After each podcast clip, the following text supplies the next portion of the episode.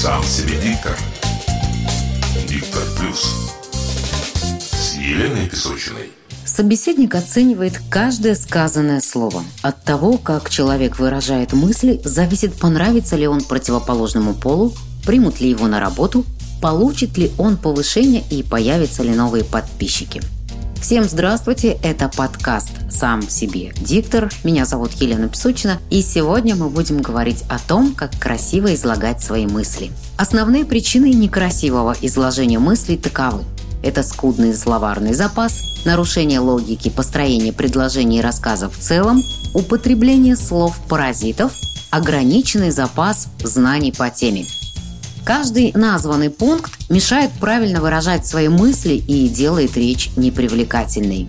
Но, как и любому другому навыку, красиво говорить и со смыслом можно научиться. Для этого необходимы регулярные тренировки и шаги к развитию. Неверное употребление лексикона, слов-паразитов и отсутствие речевого разнообразия приводит к искажению смысла сказанного, ну или совсем потере красоты речи. Начнем с того, что разберемся, какие качества важны для формулирования мысли. Первое – это концентрация, умение усилить внимание на одной идее, помогает не терять нить рассказа и следить за сказанным. Лингвистический запас – Концентрация – это способ правильно выражать мысли. Словарный запас – инструмент для их выражения. Маленький вокабуляр делает речь скучной. Память. Ее развитие помогает подбирать аргументы, быстрее расширять запас слов, создавать базу для разговора и выступлений. Регулярные тренировки и простые упражнения научат вас красиво и понятно говорить. Необходимо уделять на занятия не менее одного часа в день. Тогда через месяц вы увидите первые успехи. В результате неправильного построения предложений в ходе общения или выступления возникают долгие паузы. Говорящий перебирает ряд слов-синонимов, грешит неправильными окончаниями в словах, ну или вовсе строит недопустимые грамматические конструкции, ухудшая тем самым качество речи. Для устранения этой проблемы заведите дневник. Писать в нем можно о своем дне, о наблюдениях за домашними животными или членами семьи, о хобби или любимом виде спорта. Важно писать в формате фрирайтинга, то есть свободным. Излагать мысли прямо в той форме и в том порядке, как они приходят вам в голову. Не набирайте текст на клавиатуре, а пишите рукой. Красота почерка при этом роли не играет. По завершении стоит перечитывать написанное и отметать все лишние слова или конструкции. При следующей записи нужно стараться не допускать прошлой ошибки. Вести дневник необходимо каждый день. Записывайте в этот же дневник нравящиеся выражения, цитаты великих людей, удачные шутки или высказывания. Их можно запомнить и использовать во время выступлений или разговоров. Афоризмы увеличат речевое разнообразие и приучат к правильным речевым конструкциям повседневном общении много сокращений и просторечий, поэтому я рекомендую слушать аудиокниги. Они выработают привычку к правильному формулированию речи. Маленький словарный запас приводит к однообразию речи. Она неинтересна для собеседников и слушателей, потому что показывает косноязычие, ограниченность в теме разговора и пробелы в общих знаниях.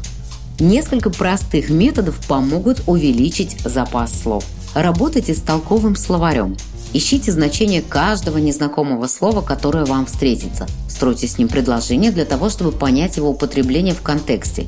Запоминайте слово тоже обязательно в контексте, иначе возможно неправильное его использование в речи. Разгадывайте почаще кроссворды. Они помогают смотреть на слова в необычной форме подачи. А вопросы в кроссворде часто даются в виде загадок и ироничных выражений, за которыми можно не угадать привычное значение слова. Разгадывание не только увеличит словарный запас, но и помогает развивать языковую интуицию. Учитесь подбирать синонимы. Они добавляют в речи разнообразия, помогают избавиться от тавтологии, заменить многозначные слова на более конкретные. Для упражнений каждый раз выбирайте новые слова. Если вы не можете подобрать синоним самостоятельно, то открывайте словарь и изучайте альтернативные варианты. Они оживят вашу речь и расширят словарный запас. Лишние детали и новые повороты сюжета убивают всю суть сказанного. Это как рассказывать про брата и в процессе углубиться в повествование о семье до седьмого колена. О том, что разговор шел только о брате, слушатели уже не вспомнят. Их заинтересованность потеряется, а высказанные мысли покажутся скучными. Важно уметь сокращать мысль, убирать лишнее и сжимать информацию. Основа этого умения – самодисциплина. Во время разговора или выступления необходимо следить за темпом речи. Каждый раз, когда вы захотите увести повествование в сторону, делайте паузу и возвращайтесь к основной мысли. Слова-паразиты появляются в речи, чтобы заполнить пробелы во время пауз, пока вы ищете подходящие слова или строите предложение в голове.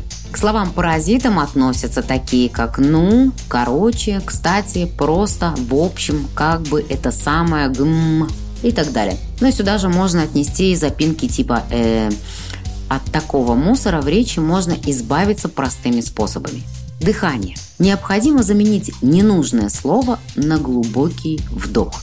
Он выглядит как естественная пауза и не вызовет негатива у собеседника. Больше практики для этого необходимы тренировки. Выступления, разговоры по скайпу, записи сторис и прямых эфиров. Потому что речь должна работать. Отсутствие практики стимулирует появление лексического мусора.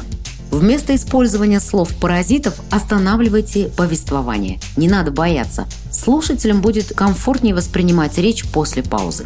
Договоритесь со знакомыми или родственниками о помощи. Пересказывайте им книги или фильмы. При использовании мусорных слов они должны останавливать рассказ.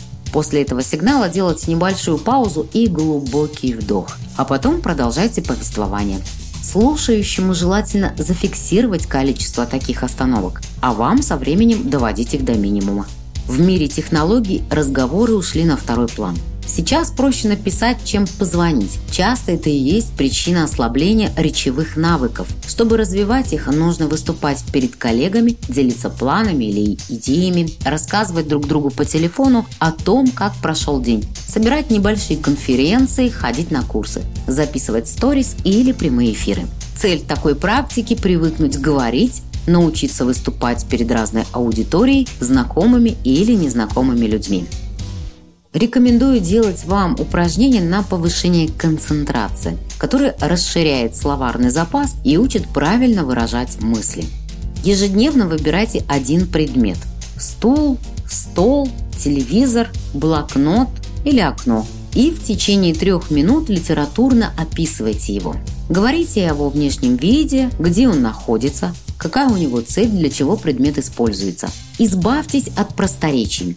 Необходимо художественное и оригинальное описание. Вместо просто определения «предмет красный» скажите «предмет в красных тонах», но ему бы больше подошел синий цвет. Записывайте такой рассказ на диктофон. Так вы сможете переслушать свой рассказ и проанализировать недостатки речи. Читайте больше книг. Книги формируют язык обогащают словарный запас, учат правильно строить предложения. При выборе литературы не стоит отдавать предпочтение одному автору или жанру. Разнообразие расширяет мышление.